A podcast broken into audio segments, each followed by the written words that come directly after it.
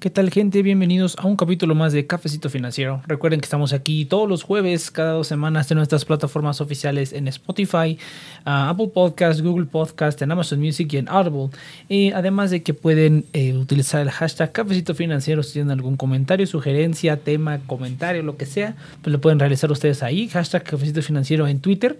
Y qué otra cosa, eh, avisar nada más que tenemos links de afiliados en la descripción de este podcast, pues si les interesa alguno de los servicios que Si es que hay algún, uh, algún link disponible, lo dejaremos en la descripción. Nosotros ya recibimos una pequeña parte de eso.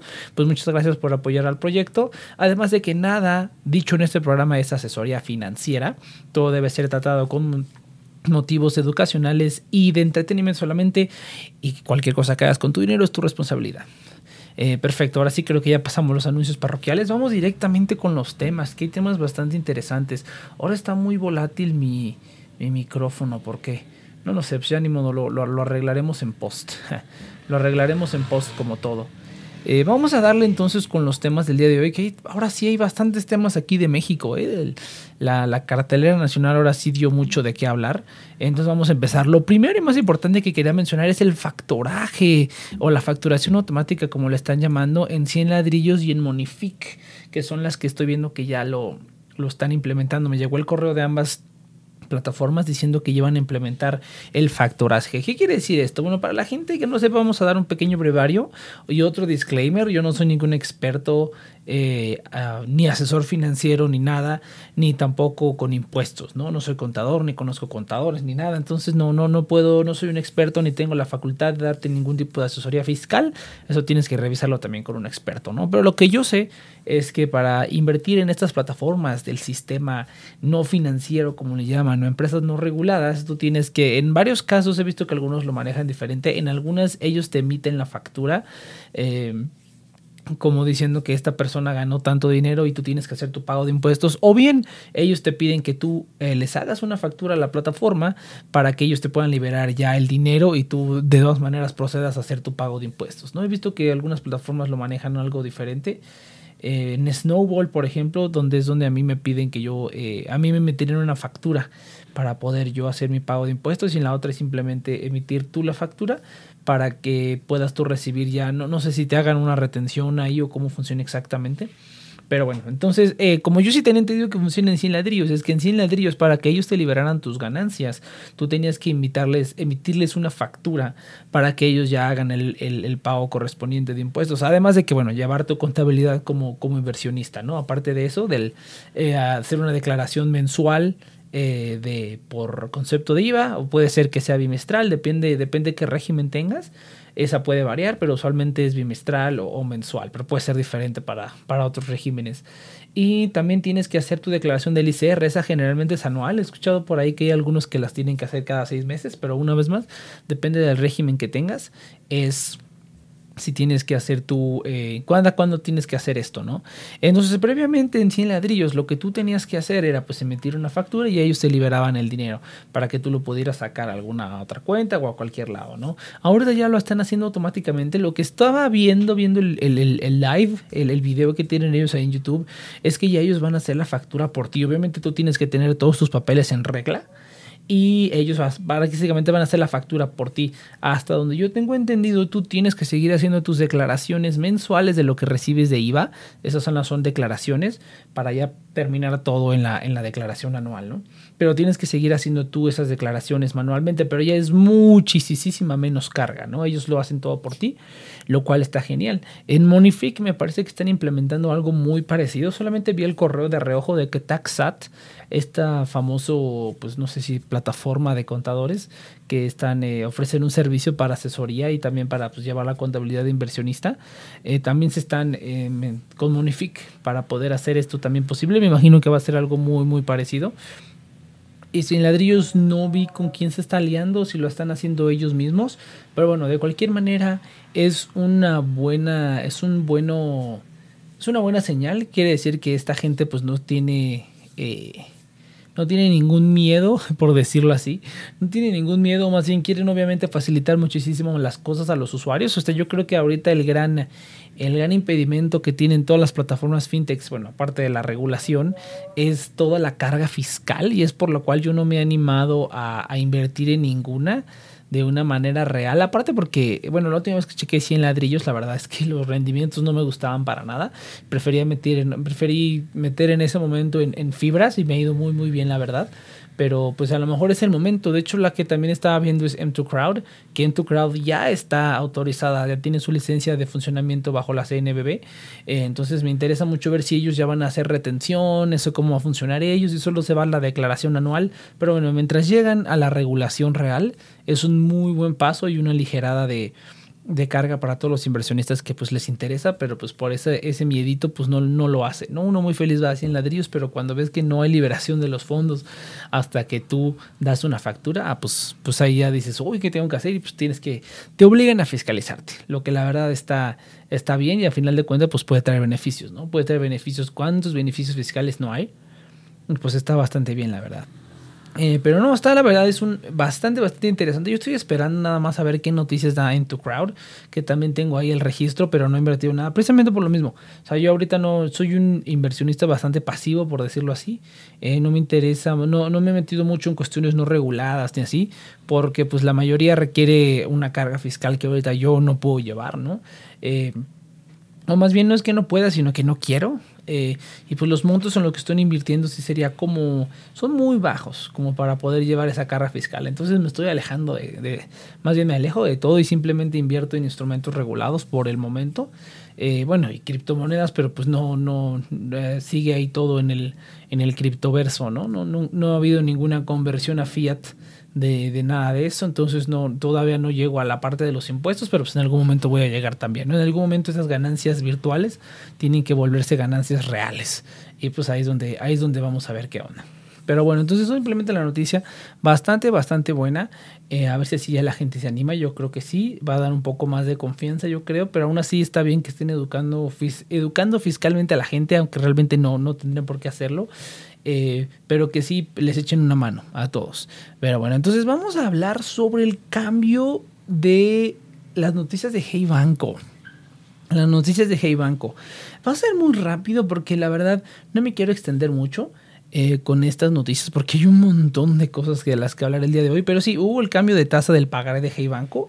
Ya bajaron la tasa normal a 5% y la sobretasa la pusieron a 7%. O sea que bajaron la tasa normal, antes era de 5.5 eh, y ya le agregaron ese punto 5 a la, tasa, a la sobretasa de la, del pagaré poniéndole el 7. La verdad, me parece un movimiento, ah, pues no sé si adecuado, porque sí está eh, pues sí, mira, de por sí eh, están incentivando a la gente a que utilice su tarjeta de crédito eh, o de débito. Es, la verdad, ¿no?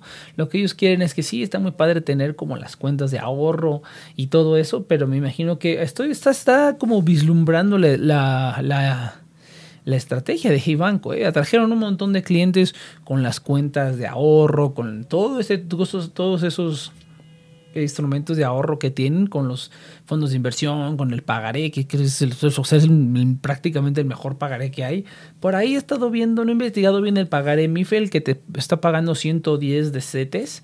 Entonces tendría que investigar eso, pero creo que tienes que meterle mínimo 50 mil para llegar a eso. Ahí sí la verdad no estoy seguro.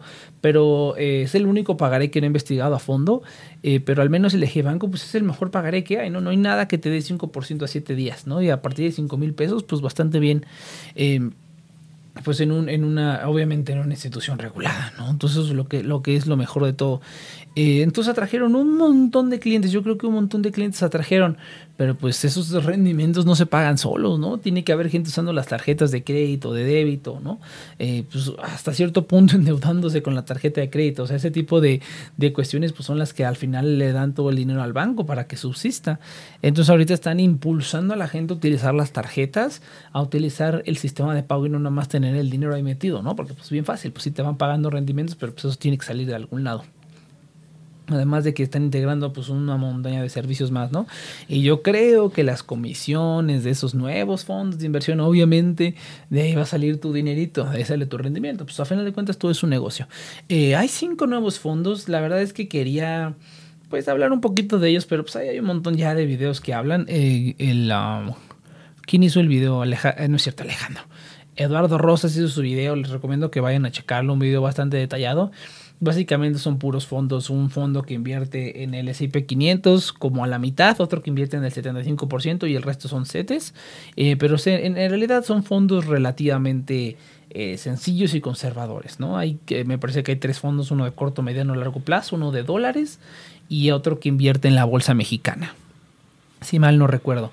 Entonces, eh, muy bien por la diversificación, por las opciones que le dan a la gente de inversión y todo desde una plataforma, que es lo que siempre ha dicho G-Banco que quieren hacer, todos tus productos financieros en una sola plataforma, ¿no? Próximamente que tendrán seguros automotrices y hipotecarios, lo cual me interesa bastante porque yo estoy a, pues no a punto, pero ya tengo un crédito automotriz. En unos años pienso pedir un hipotecario y pues sí me interesa exprimirle lo más que se pueda al, al crédito automotriz y pues liquidarlo lo antes posible y pagar los menos intereses, ¿no?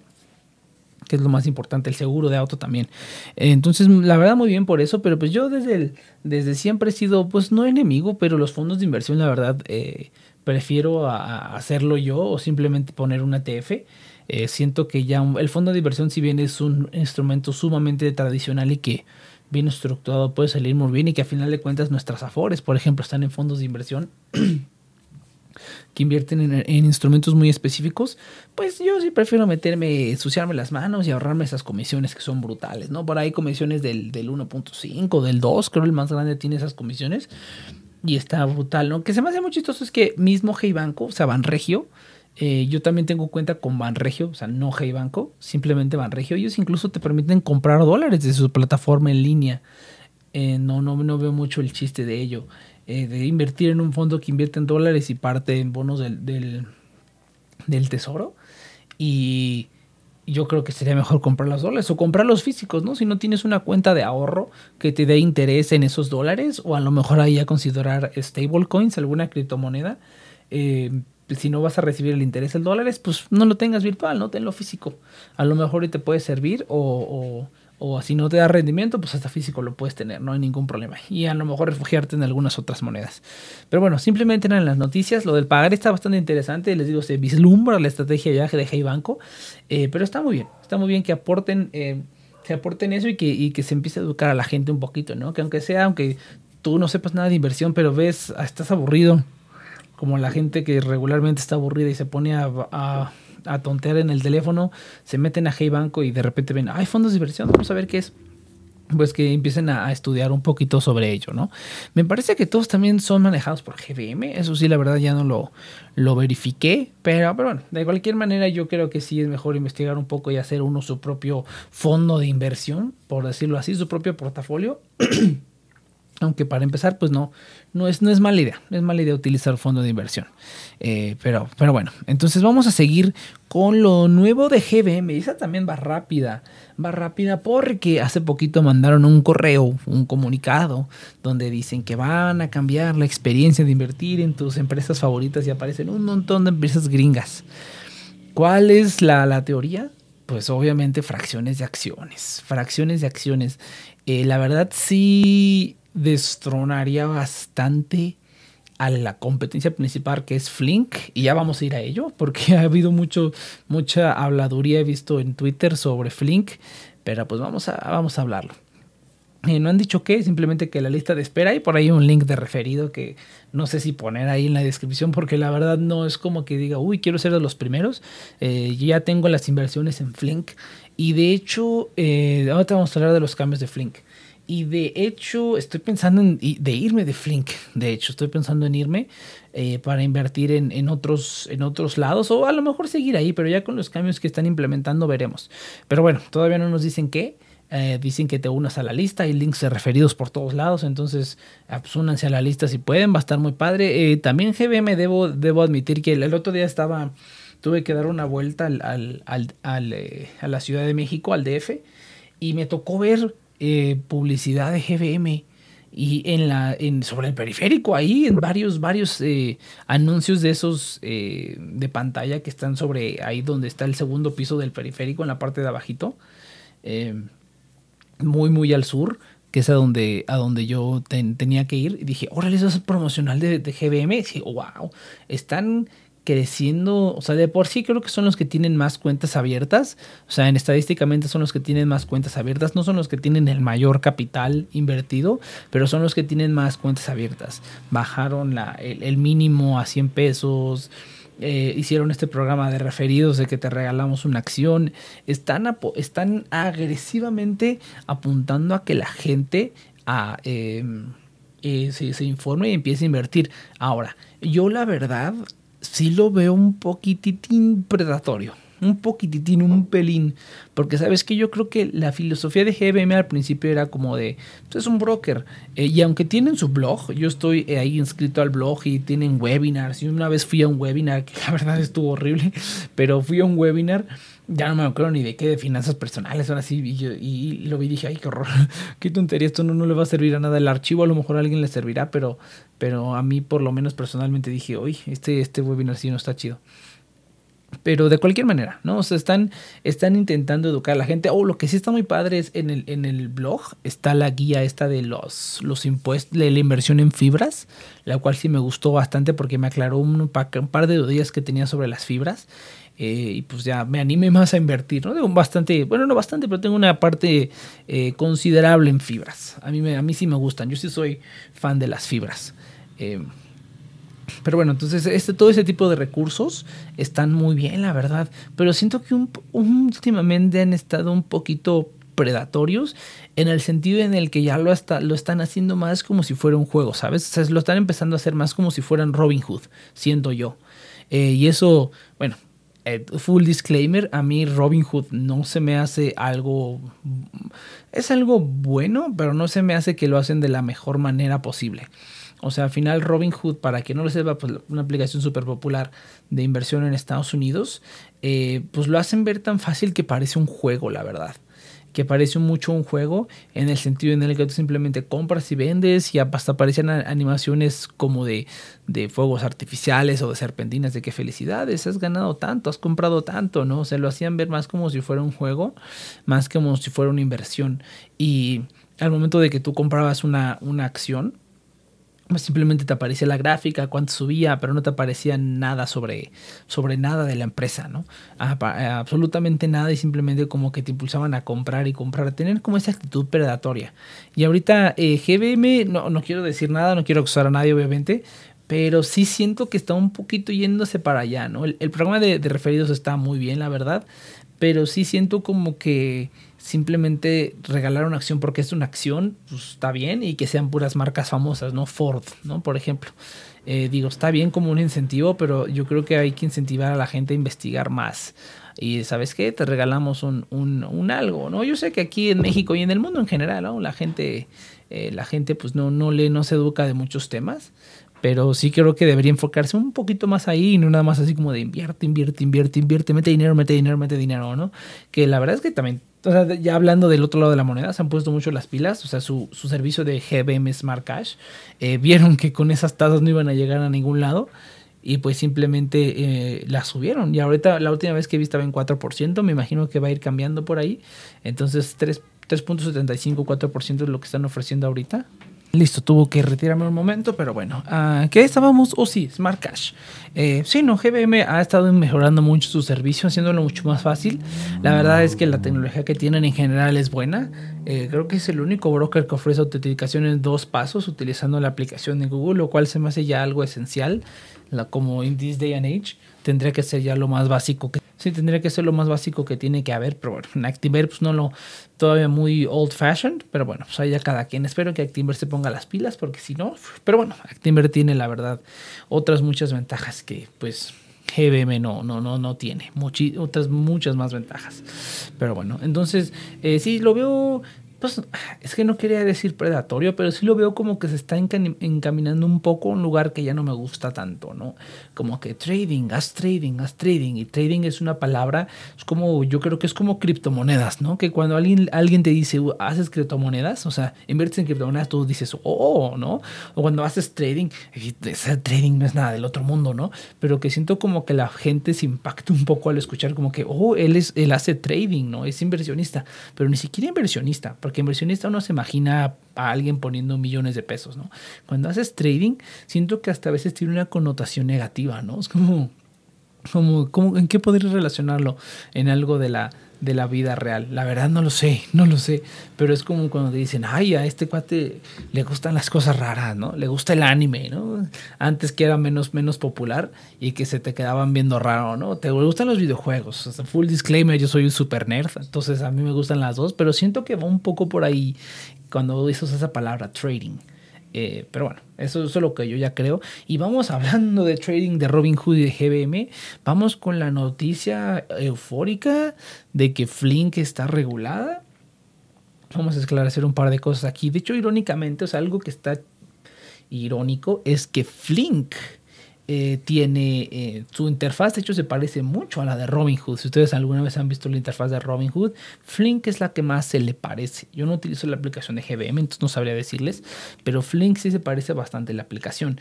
Eh, lo que sí está padre es que te pongan como, no, te pongan como, ¿cómo se llama?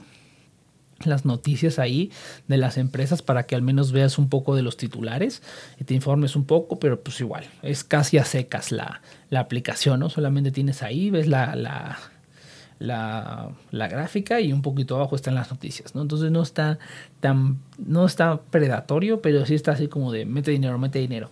Hace poquito vi el video de e-compras, e-compras MX, que subió el video de cuánto había ganado o perdido en Flink y simplemente para mí era como baffling ver cómo iba hablando de su portafolio y no empecé con 3 mil pesos. Y pero se me cayeron y le metí y le metí y le volví a meter. Y empezó con 3 mil y terminó con 30 mil pesos metidos ahí porque ah es que para que se recuperara y le metí más y le metí más. Y yo dije no puede ser estaba así como que ya no le metas más pero eso es lo que pasa digo habló de ciertas cosas. No tiene nada, nada que ver con esto, pero quería mencionarlo nada más como, ¿ves? O sea, como que ah, no, no, no, no hay ningún impedimento de, eh, de, oye, te recomendamos que ya le metiste mucho, o no sé, algo, algo, ¿no? Eh, algún otro broker que pueda hacer eso. Tiene la protección del day trading. Eh, bueno, eso más como para ellos que para nosotros, pero bueno, ahí está también. pero bueno, entonces vamos a hablar rápidamente de, de Flink. ¿Está regulada Flink? No, Flink no está regulada. una de, no sé si sea una subsidiaria o una empresa aparte de Flink, que se llama Mi Flink, creo, SADCB, no sé, lo que sale ahí en el correo que ya todo el mundo vio. Esa empresa obtuvo una licencia, una regulación por parte de la CNBB para operar como asesor financiero. ¿Esto de qué viene? Si se acuerdan hace unos meses y en uno de los programas pasados, eh, hablamos de que a Flink le impusieron una multa de no sé, de un millón y pico de pesos. Le impusieron una multa y tuvo que quitar toda mención de inversiones y de acciones. Tuvo que quitarlo de todos lados, de su página, de todo lado lo tuvo que quitar. ¿Por qué? Porque ellos estaban hablando de inversiones y acciones sin tener una licencia para asesoría financiera. A raíz de eso viene esto. Entonces tienen una empresa no sé si sea separada, no sé si la estén reformando, eso sí no lo sabemos, pero sabemos que es una empresa diferente y dicen, ahora a través de esta empresa vas a poder hacer tus inversiones, pero es una empresa que tiene una licencia de asesoría financiera, no es una casa de bolsa ni un broker regulado. Eso es muy importante porque estoy viendo comentarios en Twitter de gente que dice, Flink ya está regulado por la CNBB. No, no, no, muchacho, no está regulado bajo casa de bolsa, sigue siendo una empresa no regulada, tanto para su tarjeta de débito como para el servicio de inversiones. Y ya está aparece ahí el que les proporciona la inversión, que es DriveWealth. Para quien sea cliente de mucho tiempo, saben que ya nos mandaron ese correo hace mucho. Y es el que permite hacer pues, el fraccionamiento de, inversiones y que realmente sean fracciones, ¿no? O sea, que, existe, que existen a tu nombre. Había mucho, mucho, cuando empezó Flink, yo me acuerdo que había como muchas dudas de cómo funcionaba Flink, si ellos compraban las acciones, las fraccionaban y te las vendían o cómo iba a funcionar. No, o sea, realmente trabajan con una fintech en Estados Unidos, que es la que les hace el fraccionamiento de acciones y quedan directamente tu nombre, ¿no? Los que invertimos sabemos que nos llegan estos correos de, de Flink diciendo, hey, eh, eh, vota en la, en la reunión de, de, como el board meeting de inversionista y pues di tu voto, ¿no? una montaña de correos de eso. Eh, todos sabemos entonces que las acciones realmente sí están a nuestro nombre. O sea, nosotros estamos comprando esa fracción y sí está a nuestro nombre. Somos directamente inversionistas de esa empresa. Entonces, por esa cuestión, pues ya se aclaró. Pero nada más hacer esta aclaración. Flink no está regulada como casa de bolsa. Tiene una empresa que tiene una licencia para operar como asesor, como asesoría financiera. Eh, para dar sus inversiones, ¿no? Esto fue por lo cual lo sancionaron hace unos meses y pues esta es simplemente la acción correctiva. Muchísimo más fácil obtener una licencia como asesor financiero que obtener una licencia como casa de bolsa, ¿no? Evidentemente. Entonces, aún así es una muy buena noticia, un muy buen camino, pero más que para nosotros, para ellos, ¿no? Porque ahora sí ya van a poder publicar a bombo y platillo que ellos ofrecen inversiones dentro de la plataforma, ¿no? A pesar de que, bueno, ya tienen su, su, solicitud para ser regulados también, me parece que desde que empezaron eh, pusieron la solicitud y pues ya saben que hasta ahorita están dándoles respuesta después de como uno o dos años o más, me parece apenas están recibiendo respuesta. Pero bueno, simplemente esa es la noticia importante que había que aclarar. Eh, de nueva cuenta, estoy viendo mucha gente en Twitter que está confundida pensando que ya están regulados. No, no están regulados. Simplemente su empresa tuvo una licencia para operar como asesor financiero y ya van a poder ponerlo. Bueno, yo espero que no en un, en un lapso no muy lejano ya empiecen a poner en su página eh, toda esta publicidad de que invierten fracciones de acciones, ¿no? Yo creo que ya van a poder realizarlo. Pero bueno, simplemente era, era aclarar, aclarar esa cuestión. Eh, vámonos rápidamente a las noticias, más noticias mexicanas, hubo un montón de noticias mexicanas sobre algunos cambios en algunas cuentas de débito. Vamos a hablar sobre, vamos rápido, los cambios en la cuenta Priority de Citibanamex, eh, que creo era la cuenta maestra, la cambiaron a Priority y le dieron, bueno, tiene una tarjeta, me parece que no sé si es Infinite o no sé si has visto Mastercard, la verdad ni me acuerdo. Creo que es Mastercard. Pero bueno, tiene unos beneficios bastante exclusivos. Es una cuenta de débito. Eh, creo que te pide. Tiene una comisión de 500 pesos al mes. Y incluye varios, varios beneficios. Y si para no pagar la comisión tienes que ganar no más de 40 mil pesos. Tener inversiones, una cosa así. Pero bueno, de que ahora me acuerdo porque no fue tan, tan grande la noticia, pero bueno, nada más era importante. A mí me, me interesan como este tipo de cuentas premium. En la que más me interesa, de hecho, es la cuenta Premier de HSBC. Es la que más, más me interesa por la parte de los envíos internacionales. Esa cuenta tiene dos envíos internacionales al mes por una comisión de, de 500 pesos al, al, mes. Y creo que pues, pasas preferentemente a las cajas y haces ahí un rollo, ¿no?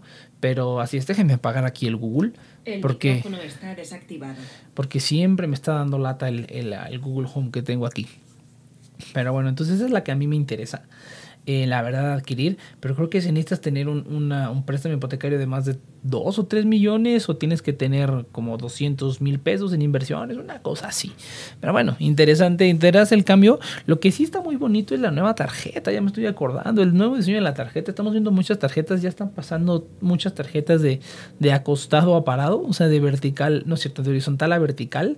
Y se ven muy bonitas bastante, o sea, luce más al momento de que vas a pagar con ella y lo, crean o no, yo sí creo que ese es un gran, ah, un gran atractivo para los clientes. No por nada Hey Banco tuvo, eh, pues, tuvo su campaña de su colección 2021, que yo quiero cambiar la mía, de hecho, porque yo tengo, ya la he dicho varias veces, yo tengo la de Hey Banco, la original, la amarilla con negro que dice Hey y que tiene los números pintados en color plateado, ni siquiera los tiene grabados, es una tarjeta súper bizarra pero pues esta es la que yo tengo originalmente.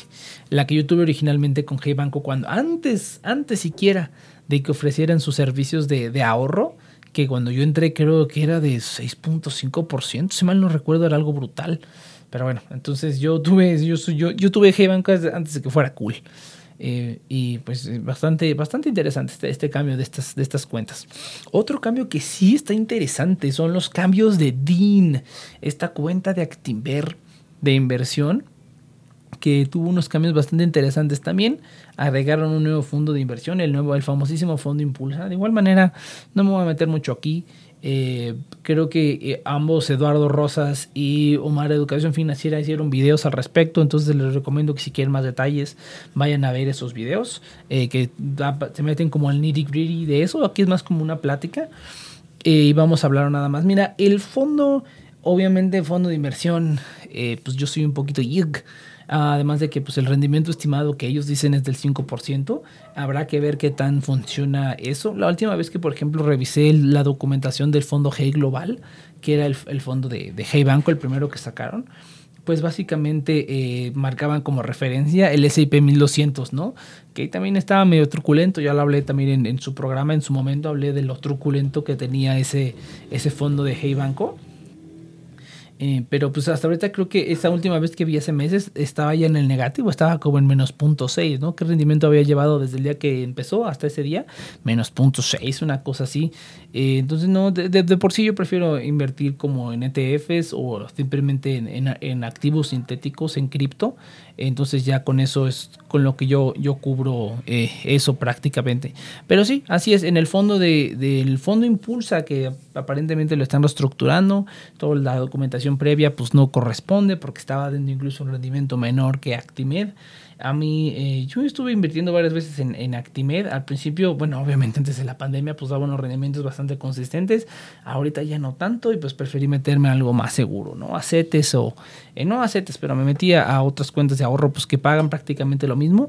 Lo único que tenía Actimed era pues esa flexibilidad de que en uno o dos días te regresaban el dinero, pero la verdad es que pues, tengo cosas donde me lo dan a, un día y pues con un rendimiento pues garantizado, ¿no? Asegurado. Lo que sí está bastante muy interesante es esta parte famosísima del seguro de Mafre. Eh, este seguro tú lo tienes al invertir en el fondo 20 mil pesos o más. Automáticamente te activa un seguro eh, me parece que incluye seguro de muerte, seguro de eso, es un seguro de vida. Eh, te incluye bastantes cositas como que protección contra, contra robo de celular, protección contra eh, desperfectos en la casa, contra que si te roban te cubre hasta cierto. Es un seguro bastante, bastante, bastante interesante que si tú no lo tienes, pues mira, meter 20 mil pesos ahí y tener un seguro con unas características interesantes. O sea, creo que la parte más importante fue la del celular, ¿no? Que te cubren el celular hasta 100 mil pesos, 100 mil, perdón, 10 mil pesos, te lo cubren hasta 10 mil pesos, lo cual dije, wow, o sea, yo en algún momento pensé en adquirir un seguro de celular, ¿no? Eh, había uno, creo, en American Express, o no me acuerdo en dónde más estaba viendo que, que ofrecían uno, y, uno muy barato, ¿no? O sea, y no, no te cubría tanto, creo que te cubría hasta 8 mil pesos. Habrá que ver, obviamente, qué detallitos tiene, obviamente hay que meterse ahí a la, a la información especial y preguntarle al soporte a ver qué tanto cubre y, si hay deducibles y todo ese tipo de cuestiones, los eventos al año, la, la cobertura, si tiene que ser con violencia, sin violencia, eh, si se requiere, me imagino que usted va a requerir un acta del MP para, para que pueda ser válido, ¿no? Realmente verlo, ¿no? Pero siempre el hecho de que Mafre lo ofrezca, que Mafre es una de las, a, a mi opinión y experiencia, es una de las mejores aseguradoras que hay pues eso ya de por sí da confianza, ¿no? Eh, pero bueno, o sea, de cualquier manera, chequen ahí los detalles igual. O sea, Omar Educación Financiera es un video muy detallado al respecto. Estuvo muy, muy bueno. Si quieren más detalles, vayan a verlo. Aquí pues nada más estamos platicando. Pero pues sí, sí, sí se ve interesante, ¿no? O sea, por lo menos siempre con un fondo de inversión o con una cualquier inversión nueva, eh, siempre lo mejor es, y con muchas cosas en general, y con la tecnología, por ejemplo, nunca aventarte a ser el primero en probar algo. Siempre dejar que alguien más lo pruebe y ya luego tú ver si vale la pena, ¿no? Si de verdad mantienen el rendimiento que, que, proclaman, pues sí podría estar bastante interesante. Ahora la composición, eh, la, la, más actualizada que hay, es que prácticamente es un fondo de fondos, invierten en un montón de fondos, en Acti 500, que es como es el VOO de, de invierte en el mismo Actimed, invierte en dólares, invierte en acciones mexicanas, invierte en acciones gringas, está bastante, bastante bien diversificado. Eh, creo que la comisión igual anda por el 1 punto algo, ahí sí la verdad se, se, me fue el dato, pero bueno, yo en general digo fondos de inversión, para, mejor un ETF, ¿no? Realmente, para, a, a, mi parecer. Para la parte del seguro está interesante, ¿no? O sea, tener un seguro gratis, entre comillas, nada más por tener ahí 20 mil pesos. Obviamente se espera que las pérdidas que tenga este fondo pues no sean muchas si las llegara a tener. Pero pues sí es un poquito más, más volátil, ¿no? Un poquito más riesgoso. Pero bueno, mira, yo creo que prefiero eso a, digamos, o sea, un dinero que si tú no vendes, yo soy de la filosofía de que si no vendes no pierdes. Entonces, si tú holdeas, si tú holdeas eh, tus, tus, tu fondo de inversión, aunque pierda un poquito, sigues teniendo tu seguro y habrá que ver si, por ejemplo, tienes como borderline los 20 mil exactamente, si el, el, el seguro, el, si el fondo pierde y bajas por estás debajo de los 20 mil, si el seguro sigue activo, ¿no? Habría que, habría que checar varios detalles. Yo creo que sí me interesa. Quiero ver qué otra información liberan y ver si algún otro youtuber o alguien saca un video de donde ya ellos contrataron, o sea, tienen la inversión ahí y han recibido, o sea, han tenido, eh, ya han utilizado el seguro. Me interesa ver, o simplemente pues, hablar a Mafre. Bueno, no hablar, pero pues contactarlos por redes sociales, o sí y, ver qué tal, qué tal, y ver todas las coberturas, que la información está ahí mismo en la aplicación, ¿eh? la verdad no le he checado a detalle, pero sí se ve bastante, bastante interesante, ¿no? Esto es parte de la nueva estrategia balanceada, como le llaman, o sea, un fondo más de inversión y la estrategia conservadora que es Actimed, ¿no? El fondo que ya teníamos. Eh, no sé, está raro. El, branding, la verdad. Creo que esa es otra parte que me interesaba también hablar. El branding. Porque, o sea, estrategia conservadora, estrategia balanceada, o sea, incluso para mí suena un poquito más confuso. Yo digo, o sea, balanceado de qué, ¿no? Conservador, conservador, ¿por qué, no? O sea, ya con cierto conocimiento financiero como que intuyo, pero incluso yo, pues no soy un experto ni nada, pero que ya tengo cierto conocimiento financiero que yo creo que está como en el upper beginner, o sea, casi intermedio no diría que estoy intermedio o alcanzando un nivel intermedio, pues incluso a mí se me hizo un poco confuso ver como esos nombres. Y hubiera sido más fácil, eh, invierte, ¿en qué quieres invertir? Fondo impulsa, fondo tal, rendimiento estimado tal, riesgo tal, ¿no? De hecho, en, el sitio aparece, ¿no? Cuando te metes a ver los detalles de la estrategia balanceada, pues te aparece ahí qué es lo que incluye, todo, eh, te aparece hasta creo que como con rayitos, ¿no? Volatilidad, seguridad, cada cuándo te lo pagan, todo ese tipo de cuestiones. Entonces yo creo que hubiera sido, pues no sé si más fácil, porque qué tal si me imagino que en el futuro van a meter más fondos de inversión, más productos, eh, pues espero que interesantes como este.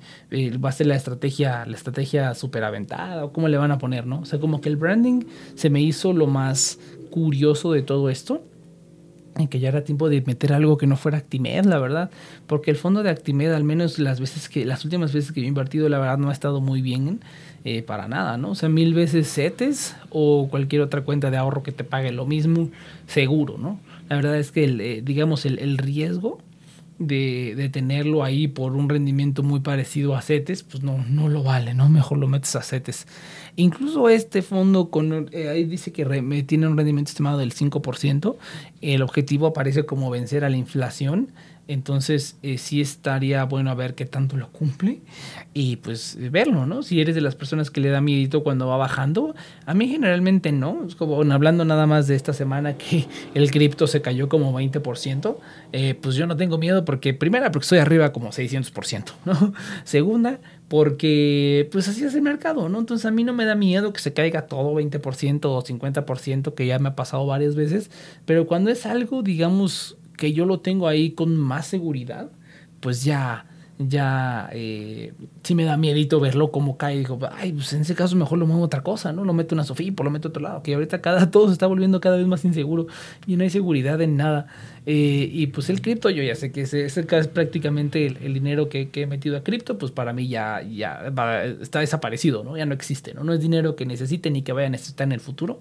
Eh, pero si en cinco años veo y está ahí todo súper altísimo, pues qué bueno, ¿no?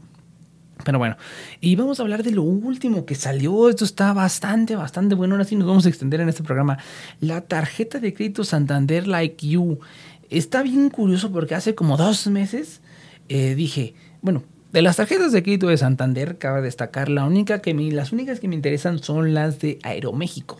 Las de Aeroméxico se me hacen bastante interesantes. La blanca, aunque el acumulaje de puntos no está tan bueno, si tú combinas la tarjeta de Aeroméxico con otras tarjetas de crédito que te dan la opción para cambiar los puntos a Club Premier, eh, sale muy bueno, la verdad. O sea, se vuelve muchísimo más asequible poder obtener un vuelo gratis o por lo menos un descuento o algo, ¿no? Que aún así las condiciones están un poquito eh, manchadas, ¿no? Creo que me parece que tienes que ¿Qué es lo que tienes que hacer? No, pagas nada más el boleto, del, el pago del boleto, pero los impuestos lo pagas tú, un rollo así, ¿no? Pero bueno, de cualquier manera es que ya haciendo una buena estrategia de tarjetas de crédito, realmente no está tan loco poder acumular bastantes puntos Premier y sí tomarte por lo menos, no sé, una vez cada tantos años o una vez al año o dos veces al año, dependiendo cuánto gastes. Dos veces al año, perdón, una vez cada dos años agarrate un vuelo gratis en, en Aeroméxico, ¿no? Una tarjeta de Aeroméxico, creo que de American Express, te regalan un vuelo dos por uno, me parece, pero tienes que gastar más de 100 mil dólares o 100 mil pesos, la verdad no me acuerdo. Creo que eran 50 mil dólares. Creo que tenías que gastar más de 50 mil dólares en todo el año. La verdad yo no me acuerdo. Que eran, eran cerca de 100 o 200 mil pesos. Tienes que gastar con la tarjeta para que te den eso, ¿no? Pero el bono de bienvenida está muy bien. Son 9.600 puntos Premier lo cual está bastante bien. Pero ahí tienes que hacer un cargo mínimo, o sea, compras mínimas de Creo que sí son 50 mil pesos, una cosa así en los primeros tres meses. Pero bueno, pero bueno. Eh, de cualquier manera, hay una estrategia, hay maneras para poder ah, sacarle mucho provecho, a, mucho provecho a Club Premier. Eh, y cuando salió, eh, bueno, están las tarjetas de Aeroméxico, son las únicas que me interesan. Y hace unos meses me ofrecieron, entre las tarjetas que me ofrecieron no estaba la de Aeroméxico. Pero yo sí creo, ah, pues mira, sabes que voy a tomar otra de las tarjetas, tomé la free y voy a empezar a hacer como historial, la voy a utilizar ahí de vez en cuando, que me la tienes que usar una vez al mes por lo menos, unos 200 pesos ahí la voy a ir utilizando para ir haciendo como historial y a ver si luego me ofrecen alguna otra tarjeta. Eh, de preferencia, pues la blanca de la México, ¿no? Ya cancelo esa cosa. Eh, pero bueno, literalmente eso no tiene ni, ni, dos meses, ¿eh? O sea, a duras penas acabo de hacer mi primer pago de la tarjeta free y apenas voy a hacer el segundo este mes y anunciaron esta tarjeta. Y era prácticamente lo mismo que la free, pero incluso con más beneficios, ¿no? Está bastante interesante. Ahora, aquí me eché el documento de la información aparecen los seguros. Ahí no indica eh, los beneficios, perdón, los planes de beneficios.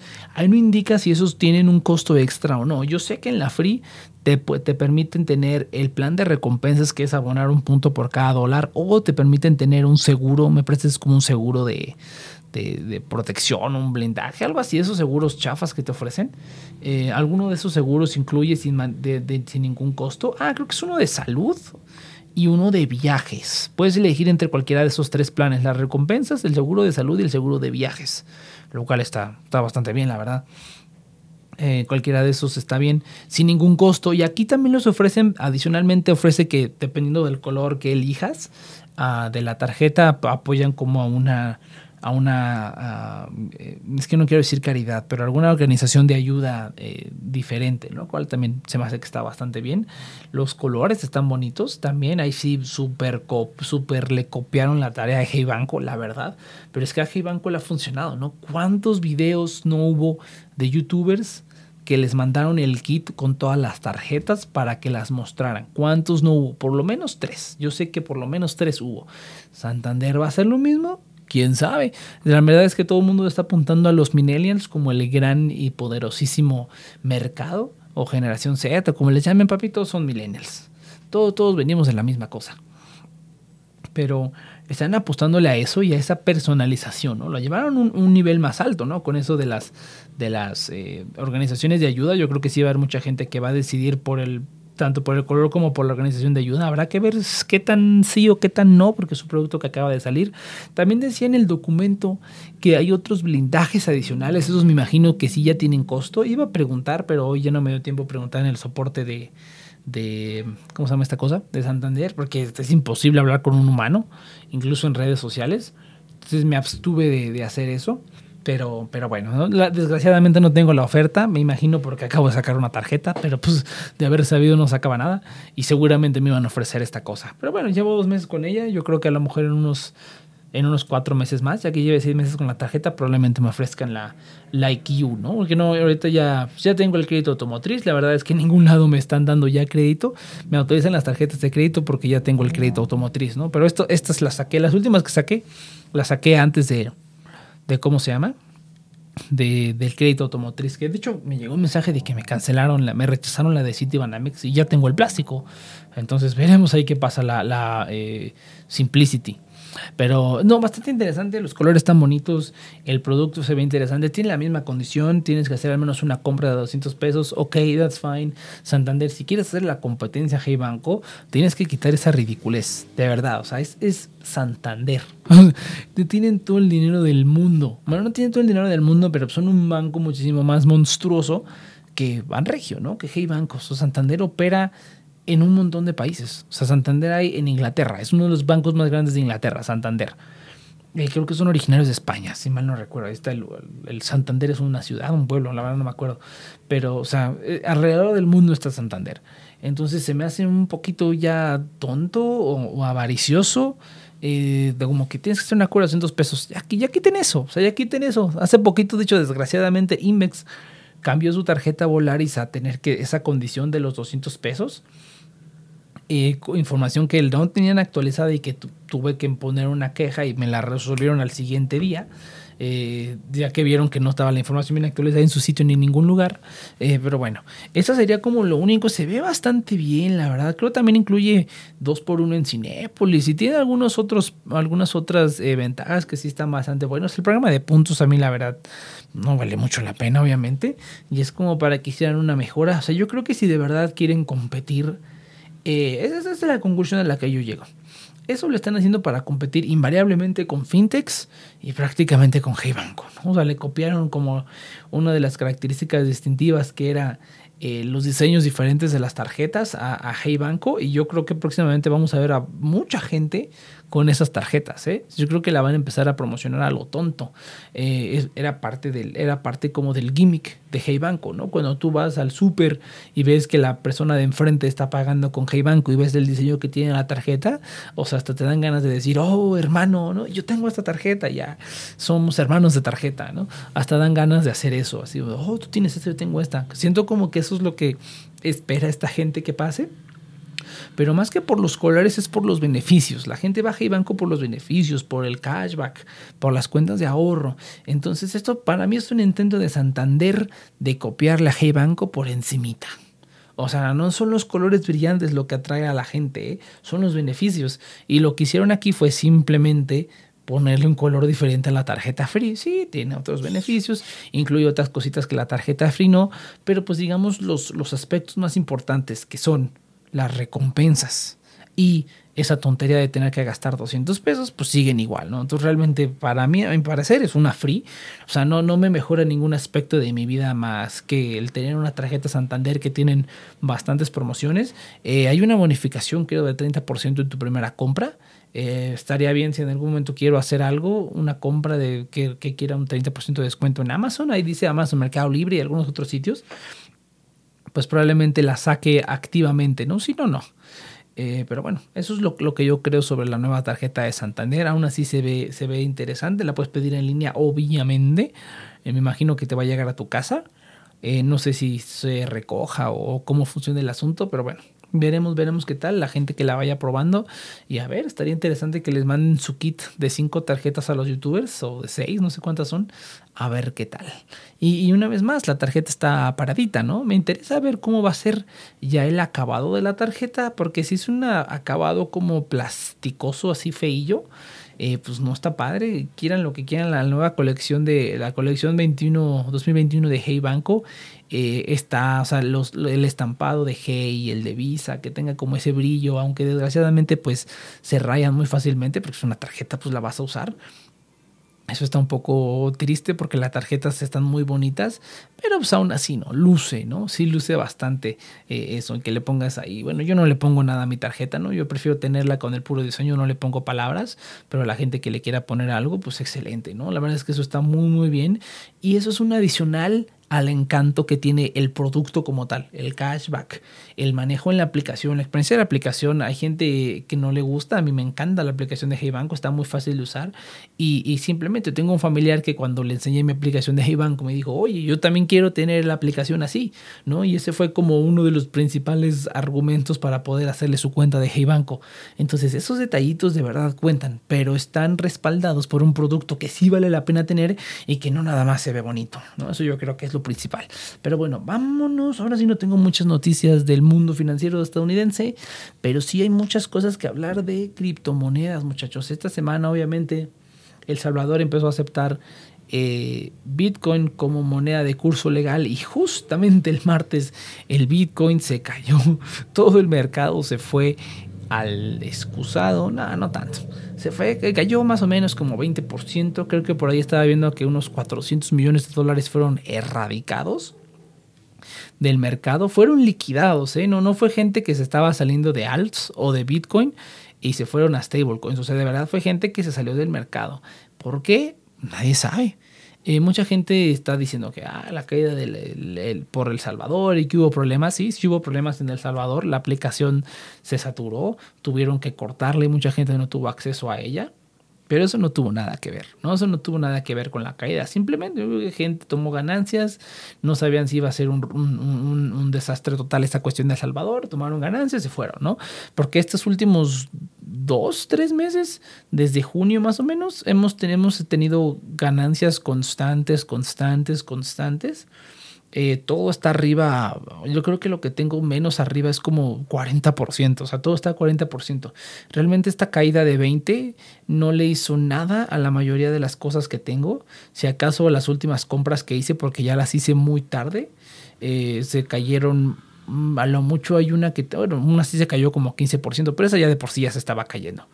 Eh, pero las demás están todas arriba, arriba del 50% prácticamente, ¿no? Solana ha sido una ridiculez total, esta cosa ya la tengo al 700% de, de ganancia, la agarré muy a tiempo, qué triste que no haya comprado más, pero bueno, así, Así es el cripto, muchachos. Así es el cripto, ¿no? El, FOMO, pero afortunadamente compré a tiempo y pues tuve unas ganancias sustanciales. Y aún así con eso, o sea, si tú compraste en el, en el crash anterior de junio, mayo, junio, si tú compraste en ese momento, ahorita sigues arriba, en algunos casos más del 100%.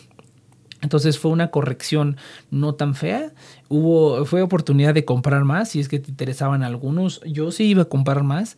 Eh, pero terminé no comprando porque ya, digamos que ya, ya gasté mi presupuesto de cripto, no quería gastar más, la verdad. Y pues lo que tengo ahí, pues sigue subiendo, entonces no, no hay ningún problema, ¿no? Yo ya estoy, digamos, contento con las ganancias que tengo y pues las cobraré a ver en qué momento. Pero, pero bueno, entonces no sabemos exactamente por qué, simplemente se cayó, un montón de gente yo creo que decidió vender. Ese mismo día fue cuando regresó, me parece, el SEC de, de su receso y pues van a empezar a ver qué onda. Y pues ya empezaron, ya empezaron con. Ya empezó el SEC a darle en la torre el cripto. Y pues prepárense, porque si no vendieron ahorita, eh, se vienen otras caídas, yo considero. De hecho, yo lo dije en mi programa anterior. Yo sí estaba pensando, sí consideraba y tenía el plan de vender entre la primera y segunda semana de septiembre y luego eh, vender y esperarme unos mesecillos.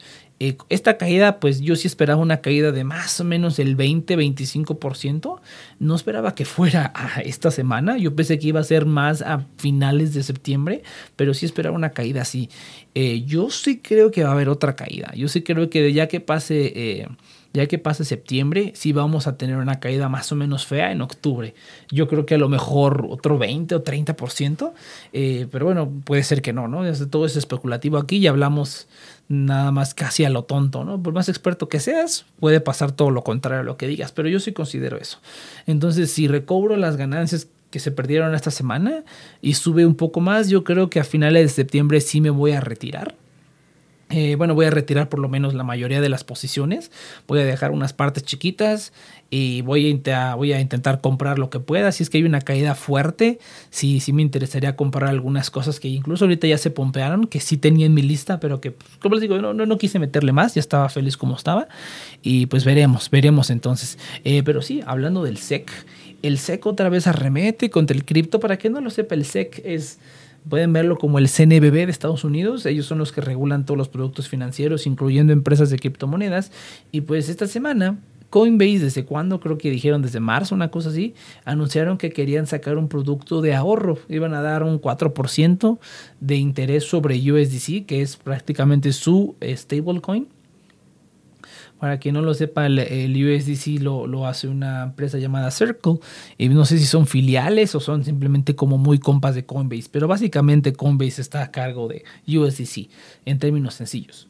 Entonces ofrecieron ese, ese producto y, el SEC automáticamente dijo, no, eso es una security, una, una ah, resumen rápido, una security eh, por definición, en Estados Unidos, claro, es un activo que se compra y se vende eh, y que tiene un valor, eh, digamos, de, de, subida o de bajada, de ganancia o de pérdida, pero que es emitido por una, por una empresa en específico o que tiene como una empresa que lo respalda y que lo, lo mantiene, ¿no? Que es el que lo ofrece a compra y venta a otras personas.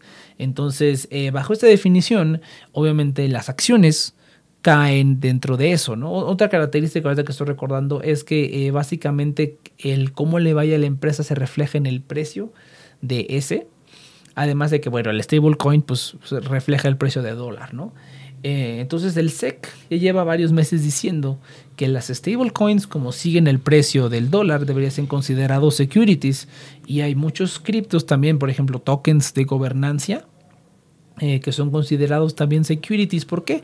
Porque más o menos funcionan como una acción. Tú compras el token y tienes derecho a voto y si al proyecto le va bien, pues tus, eh, tus acciones, ¿no? tus criptos, tus tokens suben y si le va mal, pues pierden. ¿no? Entonces, esta definición en la que muchas criptomonedas caen, eh, es lo que el, SEC asegura, que dice que, pues, que tienen que ser regulados, ¿no? Todas estas securities tienen que ser regulados por ellos y tienen que ser vigiladas. ¿Por qué? Pues porque estás, digamos, moviendo el dinero de la gente, ¿no? Todo sea por el la protección al usuario, ¿no? Entonces, el SEC, cuando Coinbase eh, anunció esto, que iban a sacar esto, eh, el SEC dijo, no, es que eso, si tú haces eso, entonces ya se vuelve un security, ¿no? No, no, no, no queda claro si el, servicio de prestar el stablecoin se hace una security o el USDC se vuelve una security o cómo está el asunto. La verdad es que está muy turbio. Por ahí el CEO de, de Coinbase lo explicó todo en una serie de tweets de que realmente no está claro como por qué sería una security si lo pones a, dar interés. Eh, ya hay muchos exchanges que lo hacen, obviamente no tan regulados como Coinbase. Digamos que la cuestión que tiene Coinbase es que Coinbase es el, es el exchange regulado eh, más grande de Estados Unidos, ¿no? Realmente los, los, gringos no tienen más opción que usar Coinbase. ¿Por qué? Porque otros exchanges, eh, pues por la calidad de, no la calidad, pero el tipo de productos que ofrecen, pues no están regulados, son ilegales prácticamente en Estados Unidos. Entonces muchísimas empresas prefieren no operar en Estados Unidos u operan de manera limitada, ¿no? El mejor ejemplo es eh, Binance, que Binance US pues básicamente no es nada comparado con el Binance.com que podemos usar todos nosotros aquí. Eh, fuera, fuera de Estados Unidos y a nivel mundial. Eh, ¿Qué otra empresa? Celsius, también por ejemplo, Celsius ah, ofrece tasas de interés diferentes a, a tasas de interés diferentes a los clientes que están en Estados Unidos y a los clientes que están eh, overseas, ¿no? internacionales. Eh, y también sorprende mucho porque, pues, o sea, Celsius, por ejemplo, que es una empresa que recientemente acaba de mover sus, sus operaciones a, Estados Unidos, pues ellos, ellos ofrecen incluso muchísimo más interés que eso en muchísimas más monedas y pues parece que nadie los está molestando. Pero Celsius no tiene el alcance de Coinbase. Cuando una moneda se lista en Coinbase prácticamente explota el precio, ¿no? Sube considerablemente, ¿no? Pero eh, sorprende esto porque pues Coinbase es uno de los exchanges prácticamente regulados en Estados Unidos. Yo diría que están prácticamente regulados o de los más regulados que hay. Ese es uno de sus puntos fuertes eh, de Coinbase y que lo, lo, mantiene diferenciado de otros, ¿no? Aunque no tengas la gran, no tengas, bueno, tienes una gran selección de monedas, la verdad, pero pues no tienes acceso a todos los servicios que tienes, por ejemplo, en Binance o en OKX, ¿no?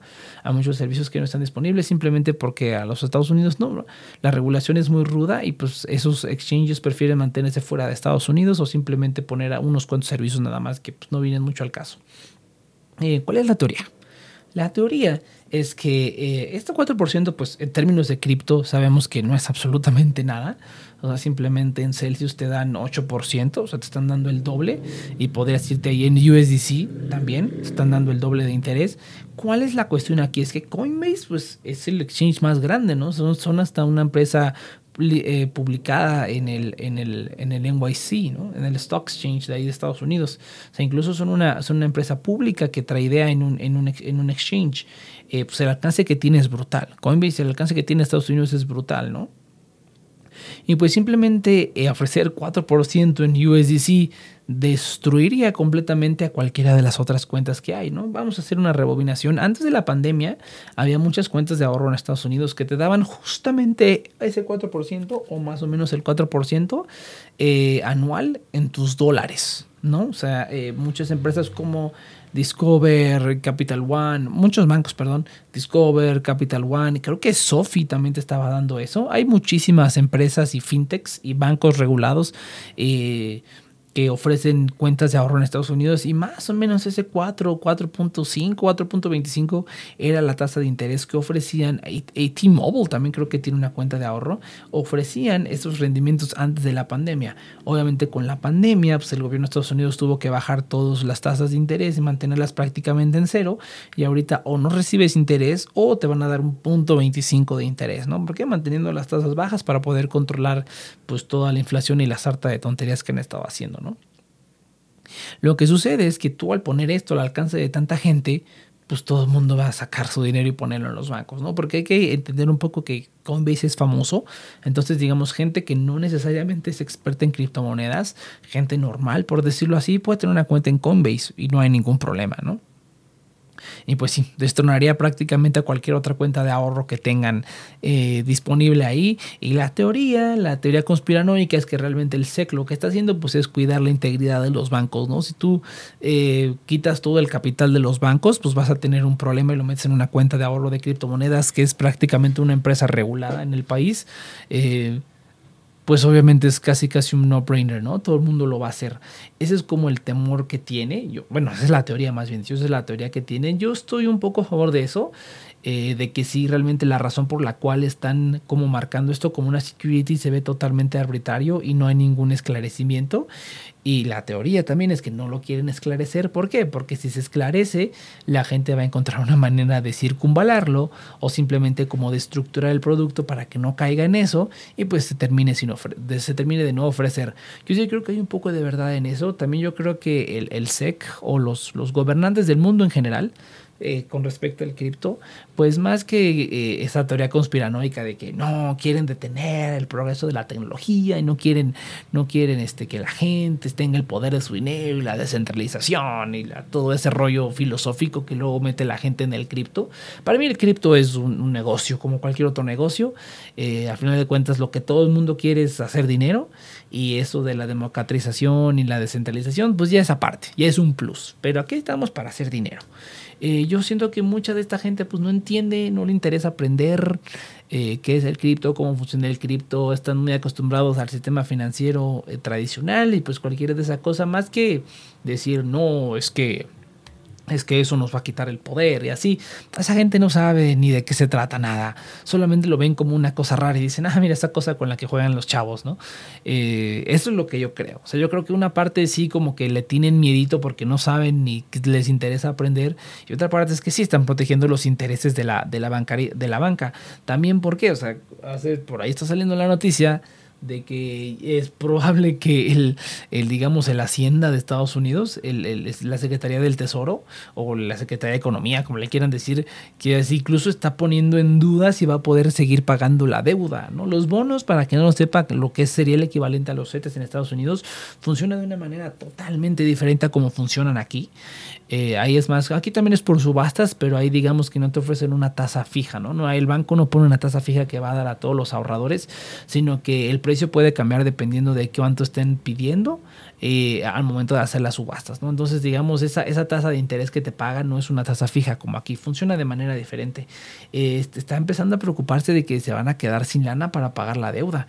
Eh, lo cual sí está un poquito mucho más preocupante porque han impreso dinero a lo tonto y porque el plan de infraestructura tiene precisamente eso, ¿no? La recaudación de impuestos y pues por lo cual también están como aniquilando el cripto, eh, en sentido en el que están poniéndoles un montón de impuestos ridículos eh, a los mineros y a los stakers, todo eso que ya hablamos también en el programa anterior sobre la definición de broker en su plan de infraestructura y que básicamente todo el que toque cripto le van a cobrar impuestos, ¿no? Prácticamente. Y las empresas están obligadas a tomar su información y pues darles una forma para que paguen los impuestos, lo cual es imposible. Eh, y por lo cual están como yéndose detrás del DeFi. Ahora, ¿qué es lo que puede pasar? ¿Qué es lo que puede pasar? Eh, pues lo que puede pasar, que es lo que pasa muchas veces, es que a Coinbase pues le valga, simplemente lo hagan. El SEC ya, ya eh, ¿cómo se llama? Ya amenazó con con demandarlos si quieren seguir con esto. Yo sí creo que va a haber una demanda. Yo sí creo que Comes va a decir, eh, vamos a hacerlo y va a haber una demanda. ¿Por qué? O sea, dentro de lo que cabe, el sistema de justicia estadounidense, a pesar de que tiene un montón de estupideces y que por tecnicismos terminan liberando gente que sí es culpable de crímenes, pero por tecnicismos estúpidos no los encarcelan eh, dentro de lo que cabe funciona más o menos bien, ¿no? Los jueces funcionan más o menos adecuados y la justicia más o menos se mueve, incluso a veces muy rápido, ¿no? El sentido en el que ni siquiera saben si eres culpable y te encarcelan, o hay veces que es como súper obvio que es culpable, pero por un tecnicismo lo dejan salir. Eh, yo sí creo que van a irse a la corte. Yo sí creo que sí va a haber ahí un problemón legal porque realmente no hay ningún esclarecimiento y esto es lo que va a hacer es, digamos, abrir el panorama para que otras empresas lo hagan y no les pongan un pero tan tonto. Que bueno, en cualquier momento pueden cambiar la política y listo, ¿no? Pero de cualquier manera yo siento que sí va a haber un encontrón y va a haber una afectación a, Coinbase. Ahora, lo que también viene interesante estas semanas es el reporte trimestral. Anunciaron que iban a invertir como 500 millones en cripto y eh, seguramente en el reporte va a venir en qué criptos eh, eh, invirtieron. Entonces, aparte va a estar bastante, bastante interesante.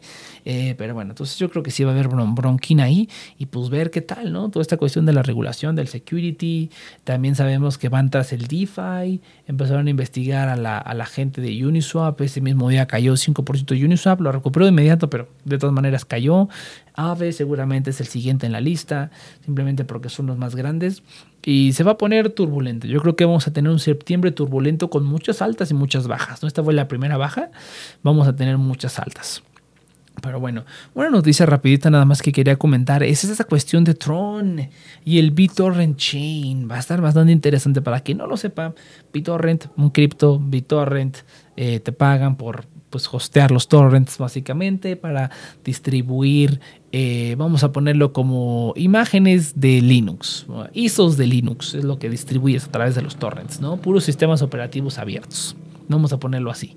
Eh, pero bueno, Tron me parece que es el que mantiene la network de BTT y acaban de anunciar que van a empezar a trabajar en una cadena en su propia blockchain, BTT Chain, para poder eh, pues hostear aplicaciones y pues otra solución de Layer 2, ¿no? Eh, lo cual podría impulsar el precio de estos tokens pues a la estratosfera si es que lo hacen correctamente. Ahora, BTT que yo sepa no tiene ningún tipo de tokenomics, es, yo lo compararía básicamente con un Doge, o sea, es un medio de cambio, pero pues esas condiciones pueden cambiar, en cualquier momento pueden hacer el token de inflacionario, en cualquier momento pueden hacer una quema masiva de token, lo cual pues simplemente lo apresaría porque ya hay menos. Eh, entonces podría estar interesante esta creación del BTT Chain.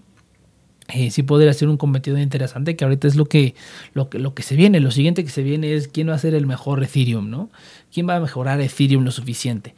La escalabilidad siempre ha sido el problema de Ethereum y pues la competencia viene ruda. Cardano me parece que ya saca sus smart contracts este domingo, el 12 me parece, si mal no recuerdo, saca los smart contracts.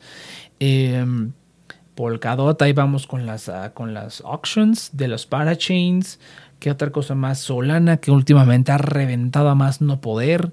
Eh, Polygon, andamos por ahí también ya casi implementando todo. Entonces, es, yo creo que para finales de este año vamos a tener como una definición clara de quién va a ser el que va a destornar uno al otro. Yo sí creo que va a haber sangre. ¿eh? No sé si entre esos cuatro que acabo de decir, yo creo que por lo menos Ada, Ada, Dot Solana y, ¿cómo se llama esta cosa que acabo de mencionar? Eh, Polygon, yo creo que esos cuatro se van a mantener, ¿eh? pero se va a empezar a, vislumbrar quién, pero va a haber una competencia ruda, o sea, se va a ver quién va, quién va a emerger líder y quién no, y va a ser una, una cosa eh, brutal. ¿eh? De momento, ahorita el que la está rompiendo con todo es Solana, de una cosa pues, asquerosísima. Yo compré Solana en 26 dólares, ahorita ya está en 200 casi. Ha estado fluctuando mucho, ¿eh? el día de hoy, la última vez que chequé hoy estaba como en 188, pero pues aún así es una estupidez total, ¿no? Es una estupidez total cuánto ha subido el precio y, yo creo que va a seguir subiendo hasta la estratosfera. Y yo creo que ya esos días de 26 dólares ya quedaron atrás. Eh, si tú lo compraste, desgraciadamente no compré más. Eh, compré muy poquito Solana, pero bueno, aún así reventó con todo y hubiera comprado, tuve la oportunidad de comprar cuando estaba en 30, cuando estaba en 70, dije, nah, pues vamos a ver qué tal. Y, no paraba de subir, no paraba de subir. El mercado se cayó 20% y Solana subió 5%. Y dije, no puede ser, ¿qué está pasando? Pero bueno, el cripto, muchachos, el cripto. Eh, va a estar interesante esto, se va a poner interesante sobre las, las soluciones de capa 2 para Ethereum. Y yo sí tengo, eh, pues no tengo fe, pero pues yo por lo menos en mi portafolio tengo todas. Entonces la que sea que reviente, pues va a reventar y pues ya reventó Solana. Vamos a ver si revientan las demás. Eh, pero yo le tengo a todo. Cardano también está muy, mucho, muy interesante. Habrá que ver el experimento que, van a hacer ahora con sus smart contracts. Ya lo probaron creo en la testnet. Va a entrar en la mainnet el domingo, si mal no recuerdo. Ahí chequenlo, pero ya está próximo esta semana a hacer. Y pues se va a poner interesante. Otra cosa que también va a estar interesante son los NFTs. Es algo que me interesa buscar mucho. En la cuestión de los NFTs, ya estoy siguiendo a Sunday Swap, que básicamente es una copia de Pancake Swap, pero en Cardano. Eh, eh, no sé si el primer DEX o no sé cómo le estén publicitando, pero me interesa. ¿Por qué? Pues porque están haciendo un fork. No, sé si un fork, pero están haciendo pues una copia por lo menos por encimita de PancakeSwap. Por una razón es, porque PancakeSwap es el, el DEX más grande en el Binance Smart Chain. Eh, entonces por algo lo están haciendo así, muy bonito, muy kawaii el, el DEX. Entonces me interesa estar ahí, me interesa comprar la token, me interesa mucho Cardano. Se va a poner bastante interesante, pero otra cosa que se va a poner interesante van a ser los NFTs. NFTs en otra cosa que no sé Ethereum, porque ahorita, eh, bueno, full disclaimer, eh, tengo una amiga que hace arte y le dije, oye, vamos a vender tu arte como NFT. Obviamente la primera opción de todos pues es OpenOcean, ¿no? Pero ahorita mintear un NFT en Ethereum te está, creo que está como en 200 dólares o una cosa así. O sea, obviamente no, es una artista que apenas va empezando. Yo no tengo 200 dólares de ETH para poder poner, invertir en su proyecto. Ella tampoco, obviamente. Entonces lo que yo quiero es hacerlo pues, a un costo muy, muy bajo. Y aunque no, no, no se obtengan tantas ganancias, pero empezar a como a darla a conocer, ¿no? Y pues yo meterme un poquito más en, en los NFTs, ¿no? Que no me interesa como tantísimo, pero sí es algo que me interesa y también en el, en el Play to Earn, ¿no? Los juegos. Entonces me interesa ver qué avances hay con otros juegos para ver qué tal. Em, pero sí, entonces ya el 22 de septiembre van a empezar los NFTs en PancakeSwap. Hablando de PancakeSwap, me interesa bastante, bastante, bastante. De hecho, ya voy a empezar como a descentralizar mis ahorros. Ahorita casi todo lo tengo en, en exchanges centralizados. Entonces voy a empezar a mover muchas de esas cosas a a mis, a, mis eh, pues adexes y a otros lugares donde pueda estar. O sea, si ya está ahí, pues, y es dinero, digamos, que ya no tengo contemplado que existe, pues voy a meterlo a lo, pues yo no diría el máximo riesgo, pero sí me voy a meter como a cuestiones un poquito más, eh, pues, eh, no extrañas, pero pues ya ahora sí más de DeFi, ¿no? O sea, meterme full, full DeFi y a ver qué tal nos va, ¿no? Creo que ahorita todavía, todavía estamos como 10 años adelantados, por decirlo así, o sea, todavía estamos como 10 años temprano a esto del cripto y pues yo creo que va a estar bien. Pero bueno, 22 de septiembre, marquen la fecha, eh, van a empezar los NFTs en PancakeSwap, yo creo que va a estar bastante bien. Binance ya tiene NFTs pero la verdad es que pues es Binance. no, si quiero un NFT no me interesa tenerlo dentro de un exchange centralizado. Obviamente quiero tenerlo en un DEX y aunque Pancake prácticamente sea de Binance, o sea, será un DEX descentralizado, pero pues prácticamente es, es, de Binance, pues yo creo que es un buen comienzo.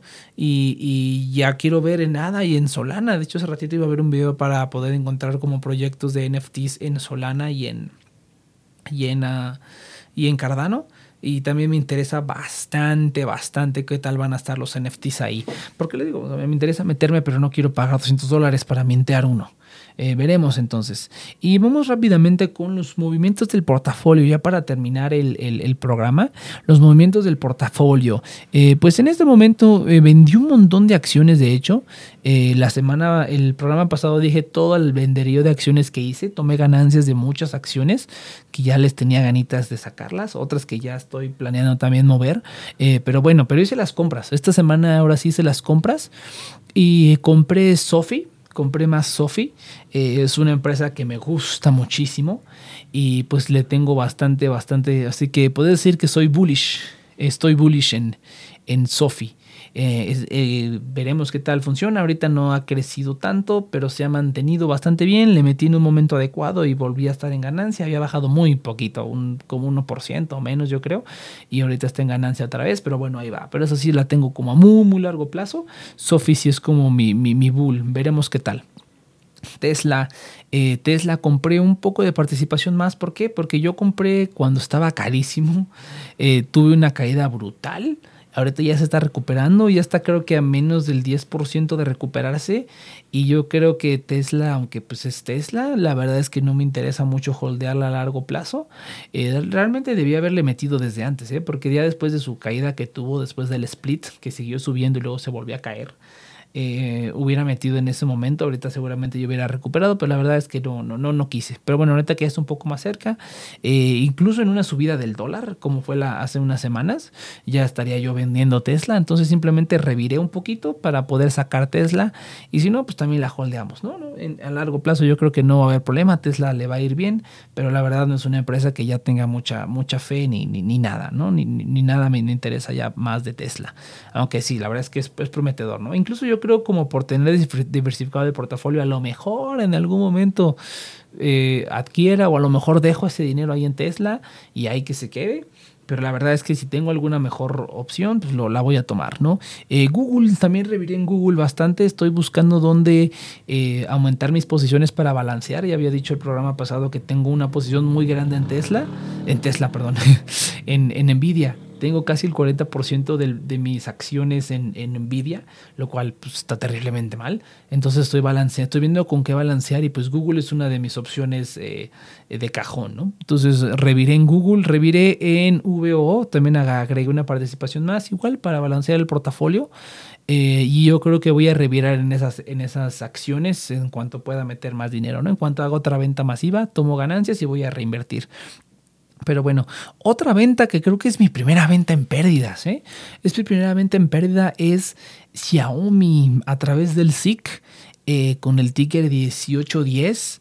Eh, Xiaomi yo compré eh, cuando salió, me parece, compré una acción, no le estuvo yendo mal, pero se cayó. ahora, en ese tiempo yo no sabía un detalle sobre las acciones del SIC. Se los voy a contar ahorita en este, pues yo no diría un secreto, pero pues un detalle que no he visto que nadie mencione. ¿Eh? En el SIC hay dos tipos de acciones internacionales que puedes comprar.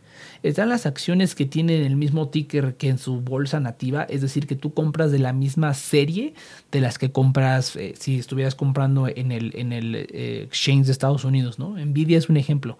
en GBM, y creo que en GBM y en en Actimera aparecen igual. Si ustedes ven el ticker de Nvidia, por ejemplo, van a ver que tiene un pequeño asterisco. Eso quiere decir que estás comprando de la misma serie que compran los gringos, ¿no? Por ejemplo, estás comprando, tienen el mismo, la misma oferta y demanda, el precio es el mismo, eh, sigue el mismo precio que la de Estados Unidos y tú compras de la misma serie. Te están vendiendo la misma que compran los gringos, ¿no? Pero hay unas que tienen una N, o una T, tienen una letra diferente esas acciones son de series diferentes. Eh, hagamos de cuenta, tomando Xiaomi, por ejemplo, ¿no? Si Xiaomi tiene mil acciones, de esas mil acciones decide vender 10 acciones eh, a la bolsa mexicana para que las podamos comprar desde aquí. Esas acciones cotizan directamente ya en pesos, ya no tienen tanta relación con la moneda extranjera y pues su oferta y demanda más bien depende de esas 10 acciones que se venden aquí, pues de la gente que las esté comprando. Si alguna vez han intentado comprar acciones del SIC, yo alguna vez lo intenté, por ejemplo, con la de SoftBank, con la de eh, eh Telecom, que es conocido mejor creo como ATT, pero pues la versión, eh, la versión alemana. Si mal no recuerdo, creo que es ATT, eh, que creo que es donde originalmente es la empresa. Así la verdad no me citen en eso, pero yo sé que de hecho Telecom es la empresa más grande, es una de las empresas más grandes de telecomunicaciones en Alemania, ¿no? Entonces a mí me interesaba diversificarme internacionalmente. No, pero todas esas empresas tienen, son de la serie N, son de una serie diferente a la que tú comprarías si vas a la bolsa de Alemania o a la bolsa de Europa o a la bolsa de Hong Kong, que es donde cotiza Xiaomi. Eh, tienen un precio diferente. Y la oferta y demanda depende de qué tanto se compra y se venda aquí en México. Esas mismas 10 acciones, parte de las acciones eh, de las mil acciones que tiene Xiaomi, esas 10, simplemente esas 10 se, se, alocan aquí en México y la gente que compra y vende aquí en México, pues el precio se basa en eso. Eh, entonces no tiene los, no siguen los movimientos exactamente. Hay veces que Xiaomi en Hong Kong sube, porque yo sigo ambas acciones, ¿no? Sigo la que, la que cotiza aquí en México. Eh, y sigo la que cotiza directamente en la bolsa de Hong Kong, igual con las otras, SoftBank y DTE, que es el ticker de, de, de Telecom. Eh, sigo ambas versiones, tanto la mexicana, la que está aquí en la bolsa, la de la serie mexicana, y la que está directamente en el, en el exchange nativo, ¿no? que sería Hong Kong. Eh, me parece que DT eh, cotiza en una bolsa alemana, la verdad no sé, y la de SoftBank cotiza pues, en la bolsa de Tokio. Eh, y no, noto las discrepancias y la, sea, la de Xiaomi se cae, se cae, se cae, se cae, mientras la de Hong Kong se cae, recupera un poco, hace un montón de movimientos y digo, ah, ok, pues eso está más, más alentador, ¿no? Y no pero si hay una discrepancia eh, que, que, no me gusta en cuanto a los precios y la cotización de eso. A mí lo que me interesa es pues que cotice como si estuviera en la bolsa real. No me interesa eh, si es por aquí, como compre o venda la gente aquí, ¿no? Pero bueno, por esas razones que decidí vender Xiaomi con una pérdida creo como del 25%, una cosa así. Eh, había estado peor, la verdad, se había recuperado, pero ya no me interesa tenerla mucho, la verdad. Y ya decidí mejor perder esa parte sin problema y ya meter a otra cosa ese dinero, la verdad. Eh, pero bueno, eso creo que ha sido la única venta con pérdida que he tenido. Pero sí, la verdad es que ya, no, no, me la tiene mucho tener esa serie y he estado buscando opciones para comprar directamente desde los exchanges nativos. Pero eso ya es cosa para otro programa. Gente, hasta aquí le dejamos con Cafecito Financiero. Recuerden que estamos aquí los jueves, cada dos semanas, en las plataformas oficiales. Uh, chequen la descripción si les interesa alguno de los servicios. Ahí van a encontrar links de afiliado. Eh, recuerden que nada, esto fue Sociedad Financiera y nos vemos en, la siguiente, en el siguiente episodio. Venga.